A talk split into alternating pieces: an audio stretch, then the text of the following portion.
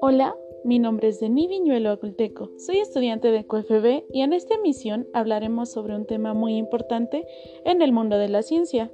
Un tema que a muchos nos aqueja, sobre todo como estudiantes, y a los docentes puede desesperar por no lograr que los estudiantes entendamos correctamente los fundamentos. Este tema es la metodología de los ensayos clínicos, específicamente en el desarrollo de nuevos fármacos. Comencemos. Hoy en día, los ensayos clínicos siguen siendo el método de referencia para comparar la eficacia y la seguridad de los medicamentos. Los ensayos clínicos diseñados correctamente arrojan resultados que la comunidad científica considera como referentes confiables y válidos, ya que estos estudios basan las agencias reguladoras de medicamentos y las organizaciones científicas para autorizar la comercialización de nuevos medicamentos. En estos estudios tienen dos características principales. La primera es que el investigador interviene en el factor de estudio, es decir, que decide qué tratamiento recibirá cada grupo de estudio. Y la segunda es la asignación a los grupos de estudio aleatorios, ya que deben contemplar un alto grado de homogeneidad en todos sus elementos. Por ejemplo, las características de los pacientes, los procedimientos, entre otros. Pero, ¿a partir de qué surgieron estos procedimientos o cómo surgieron? Bueno, pues hablaremos sobre el método científico. El método científico nació de las necesidades del ser humano por tener conocimientos confiables basados en la razón, superando el azar, la casualidad o las creencias. Las raíces se encuentran en la filosofía, sobre todo en la antigua Grecia, ya que gran parte del pensamiento filosófico se basaba en la necesidad de seguir un conjunto de reglas que condujeran a la obtención del conocimiento y la verdad.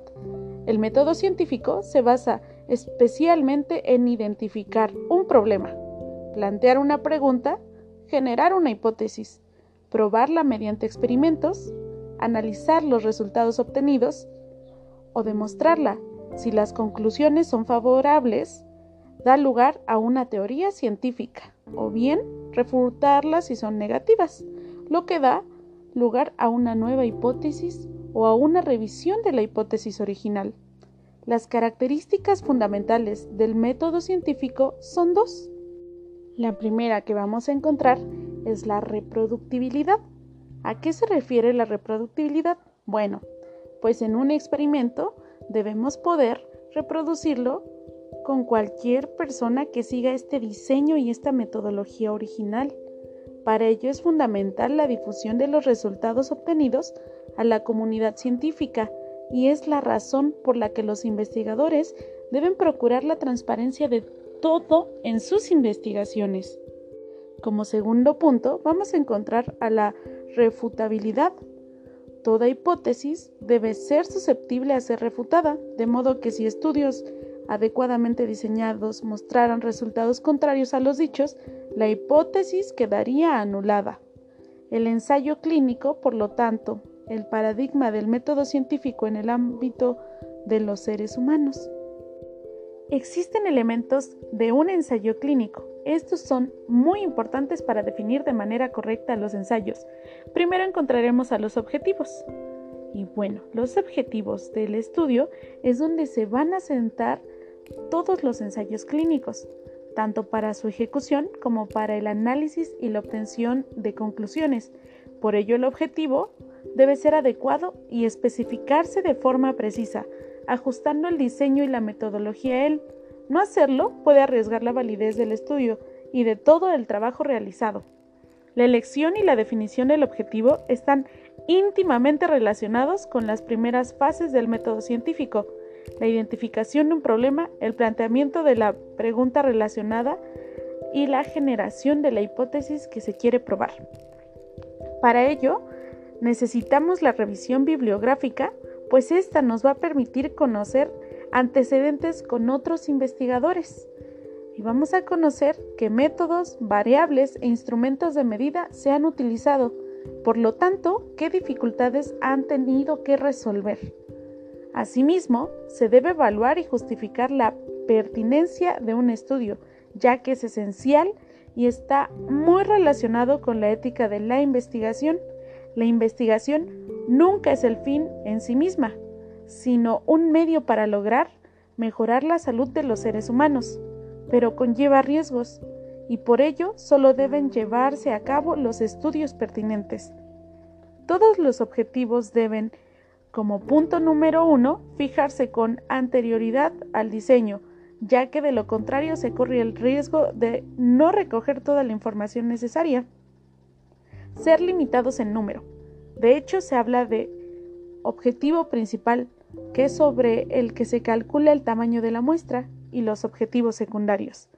Y por último, deben estar basados en expectativas razonables, es decir, que se debe seleccionar a los participantes cuando se define el objetivo principal del ensayo clínico. Implícitamente, se está estableciendo la población a la que se extrapolan los resultados.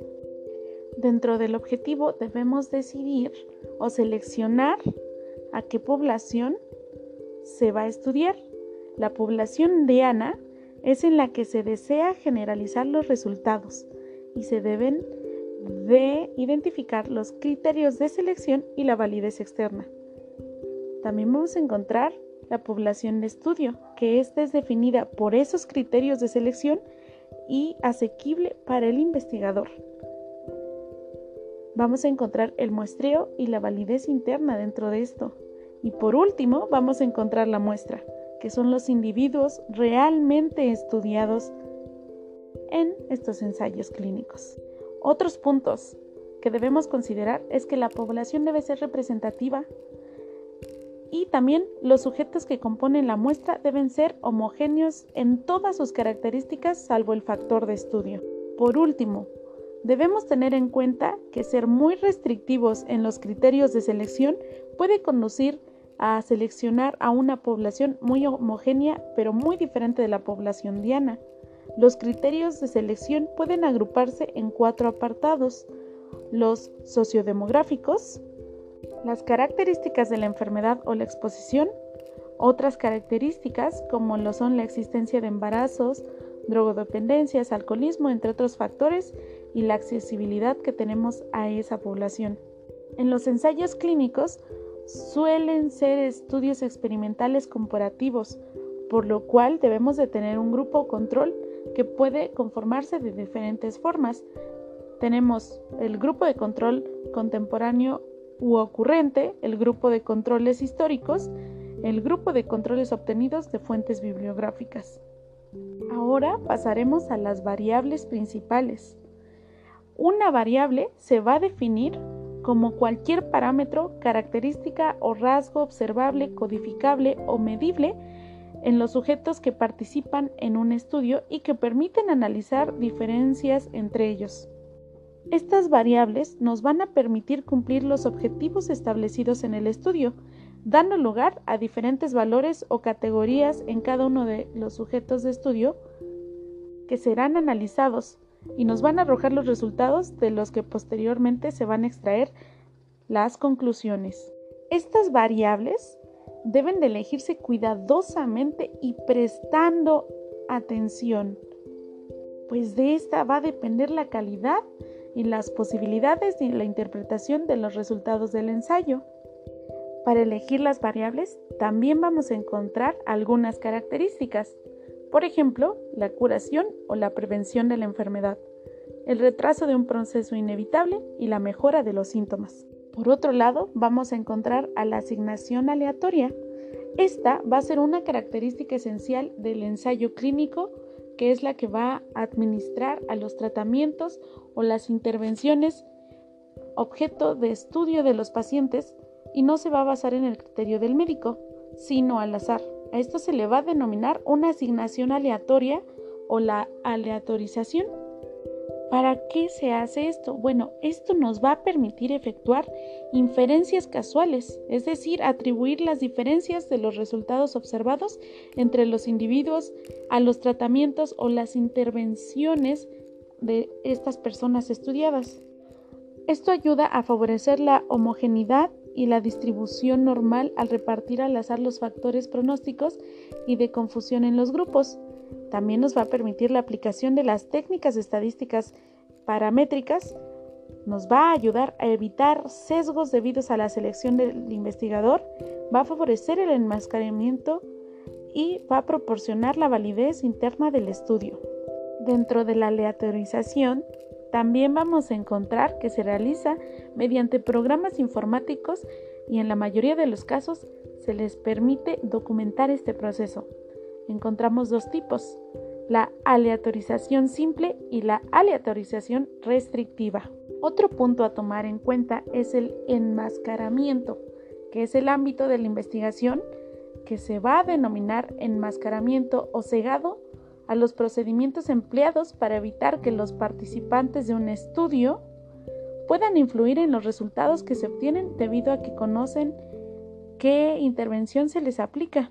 Esto puede afectar gravemente al estudio, porque si un paciente conoce cuál de los dos medicamentos posibles está recibiendo, la respuesta será diferente en función de si considera que este medicamento es mejor o peor que el otro.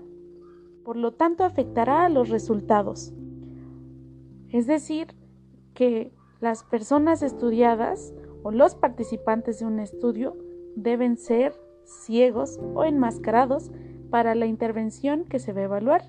Y se van a distinguir tres tipos de procedimientos, que es un simple ciego, el doble ciego y el triple ciego, el simple ciego solo es una de las partes participantes que van a ignorar la intervención que se les está aplicando. El doble ciego son las dos partes, el paciente o el sujeto de estudio y el médico, y también ignoran la intervención aplicada. Y por último, el triple ciego, que en este caso son tres partes las que desconocen las intervenciones aplicadas, el paciente, el médico y una tercera persona que suele denominarse evaluador. Y ahora el punto o uno de los puntos más importantes que es el diseño en estos ensayos. Vamos a encontrar grupos paralelos en donde vamos a encontrar que los pacientes participantes en este ensayo se van a dividir en dos grupos o más y cada uno va a recibir la misma intervención durante todo el tiempo que dure el estudio.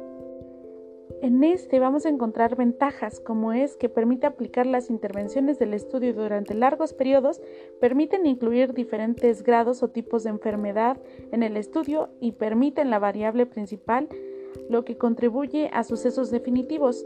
Y como inconvenientes vamos a encontrar que hay una mayor variabilidad y necesidad de un mayor número de muestra. También vamos a encontrar los grupos cruzados. En este tipo de diseño todos los sujetos participantes reciben todas las intervenciones durante todo el tiempo que dura el estudio. Las ventajas que presenta este es una menor variabilidad, la necesidad de un tamaño de muestra menor y sus inconvenientes son el tiempo de administración de cada tratamiento, es más sensible a los posibles abandonos, y las respuestas externas tienen a mayor repercusión ya que cada sujeto supone dos, dos, o más observaciones. Y por último, se pueden presentar un efecto residual o arrastre de periodos. También vamos a encontrar la secuencial, que es un diseño secuencial. El tamaño de la muestra no está predeterminado, sino que los pacientes se van incluyendo en función de los resultados previos hasta que se va a lograr una diferencia mínima entre las intervenciones del objeto de estudio. Y ahora como QFBs, algo sumamente importante que es el desarrollo de los nuevos fármacos. El primer paso es identificar una molécula con un potencial terapéutico. Esto se lleva a cabo en un laboratorio mediante algunos procesos, entre ellos el cribado de múltiples sustancias químicas de procedencia natural o sintética. En ocasiones, la estructura química de un fármaco ya existe, lo que se modifica para obtener una nueva molécula con propiedades mejoradas. En el desarrollo preclínico, que es la primera fase, se lleva a cabo en el laboratorio y comprende estudios de dos o más tipos. Primero los estudios químicos y los estudios biológicos. En la primera parte comprende el análisis de las impurezas, la estabilidad del compuesto y la galénica. En los estudios biológicos se realizan sobre cultivos celulares, órganos aislados o animales de experimentación. Estos deben arrojar estudios preclínicos que confirmen la viabilidad de la molécula como posible fármaco. Después encontraremos al desarrollo clínico, que es la parte del desarrollo de un fármaco que consta de cuatro fases bien caracterizadas. Como primer punto vamos a encontrar ensayos clínicos en fase 1. Esto nos va a suponer la primera administración del fármaco a seres humanos, por lo que su objetivo general es obtener toda la información posible en el mínimo número de sujetos expuestos. Se va a realizar principalmente en voluntarios sanos, es decir, individuos con un estado de salud normal y sin alteraciones clínicas o analíticas que puedan interferir en los objetivos del estudio. Sin embargo, con algunos fármacos como los que son especialmente tóxicos, los ensayos clínicos en fase 1 se realizan con pacientes, pues no se considera ético exponer a otros individuos sanos a estas sustancias. En la fase 2, los estudios terapéuticos exploratorios. Y vamos a encontrar que el objetivo general va a ser evaluar de forma preliminar la eficacia del fármaco en una determinada enfermedad, por lo que deben de llevarse a cabo en pacientes. También suelen estudiar el mecanismo de acción, la seguridad y la farmacocinética de la sustancia de los pacientes. Por último, vamos a encontrar a los ensayos clínicos de fase 3. Su objetivo global es confirmar la eficacia del fármaco en condiciones controladas, pero a la vez lo más próxima posibles a las de la práctica clínica y con pacientes que presenten las mismas características clínicas que aquellos a quienes irá dirigido cuando se autorice. En este es de suma importancia el tamaño de la muestra de los pacientes que debe incluir, que debe ser lo suficientemente grande para que puedan manifestarse diferencias en los grupos y simultáneamente reducido para poder exponer a una opción terapéutica potencialmente menos eficaz y menos segura al mínimo número de personas posibles. Los factores que van a influir en esto son el grado de, de sensibilidad, la variabilidad de los datos recogidos y el margen permitido para los errores de tipo 1, que son los falsos positivos, y del grupo 2, falsos negativos. En los ensayos clínicos en fase 4 se va a caracterizar por llevarse a cabo con medicamentos comercializados, por lo que también se denominan ensayos post-comercialización. Su final va a ser estudiar los efectos y el impacto de los medicamentos en condiciones diferentes a las autorizadas. Por último, y no menos importante, vamos a encontrar algunas políticas especiales en el desarrollo de los medicamentos, que son los medicamentos huérfanos y las enfermedades raras. La primera se refiere a los medicamentos huérfanos, que son los destinados al diagnóstico, la prevención o el tratamiento de enfermedades raras, atendiendo como tales aquellas afecciones que pongan en peligro la vida o conlleven una incapacidad crónica y cuya prevalencia sea baja. Y en segunda, las enfermedades raras, que son las enfermedades incluidas a las que tienen un origen genético. Se definen como las que ponen en peligro la vida o conllevan una incapacidad crónica y cuya prevalencia en la población es tan baja que obliga a esfuerzos sociales combinados para definirlas, así como para prevenir su morbilidad o mortalidad. Y bueno, este es todo lo que vamos a abordar en este episodio. Espero que les haya ayudado de alguna forma para saber en qué se basan los ensayos clínicos y que queden algunos puntos claros. Me despido no sin antes desearles un buen día y que encuentren todas las respuestas que buscan en sus futuros estudios. Hasta la próxima.